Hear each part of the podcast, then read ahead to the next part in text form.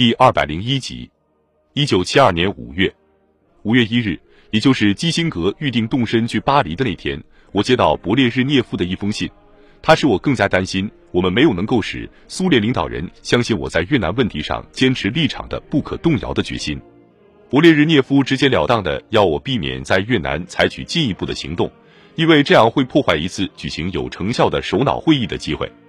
基辛格全神贯注地制定他五月二日与黎德寿会谈时准备采取的策略。我花了几个小时来弄清我们两人对他在会谈中应当遵循的策略是否真正意见一致。下午稍晚一些时候，基辛格在开了一个半小时关于限制战略武器问题的会议以后，回到椭圆形办公室来。这时我正在和霍尔德曼谈话。基辛格刚收到一份电报，这是艾布拉姆斯发来的。他说。广智已落入共产党的手里，顺化的争夺战正在开始。他审阅电报的时候，我们沉默了片刻。艾布拉姆斯说：“广智本身并不那么重要，除了他对南越的士气是有影响的。不过顺化的失陷将是十分严重的打击。”他还说了些什么？我问道。基辛格不舒服的清了清嗓子说：“他认为他必须报告。”南越人很可能已经丧失了战斗的意志或团结一致的决心，整个局面很可能已经没有希望了。我几乎不能相信我听到的话。我拿过电报来亲自看了一遍。怎么会发生这样的事情？我问道。南越人似乎是按积极到消极这样的周期行事的。基辛格发表意见说，他们表现得很好的时间大约有一个月，之后他们就好像垮掉了。这次危机逐渐酝酿了大约一个月。现在他们正在按照预计的时间垮下来。无论发生什么事情，都不会改变我对谈判的想法。我说，我不希望你对北越人做任何让步，他们会由于这一切而趾高气扬。因此，你应该用你的态度使他们老实下来，不说废话，不讲客气，不要迁就。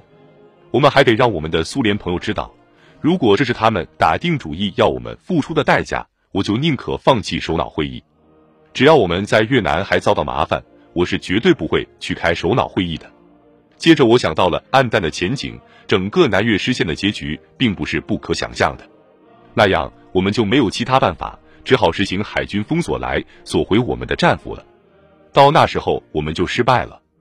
我对霍尔德曼和基辛格说：“那时我们就只好勒紧裤带了。”基辛格闷闷不乐的回答：“一九七二年五月二日上午。”我到了办公室以后不久，鲍勃·霍尔德曼进来告诉我说，埃德加·胡佛昨夜在睡梦中逝世了。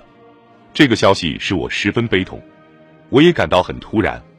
尽管胡佛已经七十七岁了，但他的经历和干劲使他看上去年轻得多。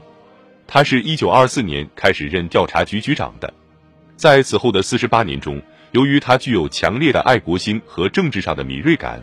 他成为七任总统的忠实公仆，从我记事的时候起，他就一直是我们国家政治生活的一部分。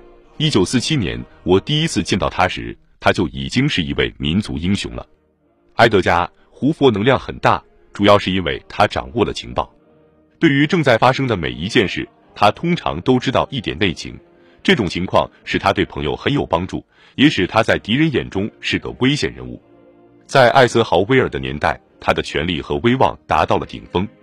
在肯尼迪任总统时，胡佛已经六十六岁了。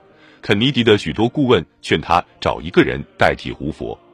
罗伯特·肯尼迪当时是司法部部长，他发现胡佛在司法部里的势力干扰他推行一些具有政治意图的有利的行动计划，因此有一段时期两人的关系很紧张。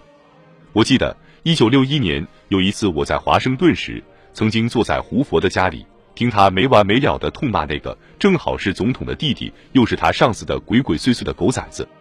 但是在我认识他的所有年月里，我从来没有听到他用无理的语言谈论过约翰·肯尼迪或领导过他的任何其他总统。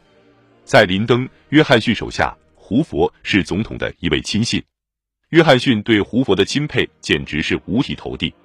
我记得一九六八年，他对我说：“要不是有埃德加·胡佛。”他还当不上总统呢。约翰逊爱听情报和流言蜚语的程度，同胡佛对此的贪得无厌不相上下。从许多方面看，他们之间的关系也许是不健康的，因为正如后来参议院的调查所表明的那样，胡佛正是在约翰逊任内使联邦调查局在卷入政治方面达到最高峰的。我就任总统时曾要求胡佛留任局长，但是我意识到，由于他年事已高，他的漫长任期在联邦调查局内部正在引起各种问题，所以我势必要开始考虑接替的人选。一九七一年，约翰·埃利希曼和我手下的其他工作人员竭力主张，为联邦调查局、本届政府和胡佛本人着想，我们应该采取主动，促使他自愿提出辞职，免得事情发展到他在压力下被迫辞职的地步。我们听说联邦调查局的士气日益低落，一度是胡佛力量来源的纪律和自豪感这些特征，现在已被人们看作他喜怒无常和刚愎自用的表现。那年，米歇尔手下的助理司法部长罗伯特·马迪恩还听到其他一些问题。他报告说，他得到了胡佛在局里的一位最亲密的助手威廉·沙利文表示担心的消息。沙利文显然认为胡佛摆脱不了旧日关于共产党威胁的想法，所以在对付有暴力倾向的新激进分子时缺乏灵活性。沙利文还不安地感到胡佛正在变得反复无常，近年已经同沙利文翻脸，打算把他撤职。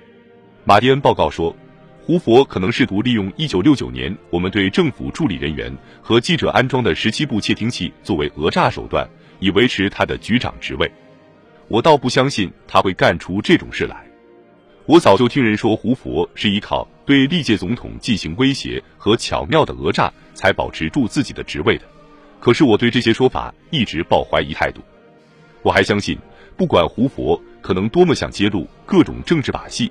他绝不会故意暴露旨在维护国家安全的窃听活动，因为这种事情张扬出去，就可能不利于我们的停战努力和外交政策方面的其他主动行动。但是，联邦调查局正处于大动荡时期，虽然那些窃听活动已经停止了，我也不能让这方面的报告落入埃尔斯伯格那样的人手里，因为这样的人会伺机加以公布，成为新闻界的英雄。发给联邦调查局的关于电话窃听报告的几份副本都在沙利文那里，所以我将马蒂恩从他手里要来，以便把所有的文本都保存在白宫。后来，埃利希曼说他要亲自保管这些文件，我同意了。这是我最后一次听说所谓来自胡佛的威胁，我从来没有对他提过这件事。一九七一年十月，埃利希曼送给我一份由白宫工作人员、前联邦调查局特工人员 G. 戈登。利迪替他起草的一份说服力很强的备忘录。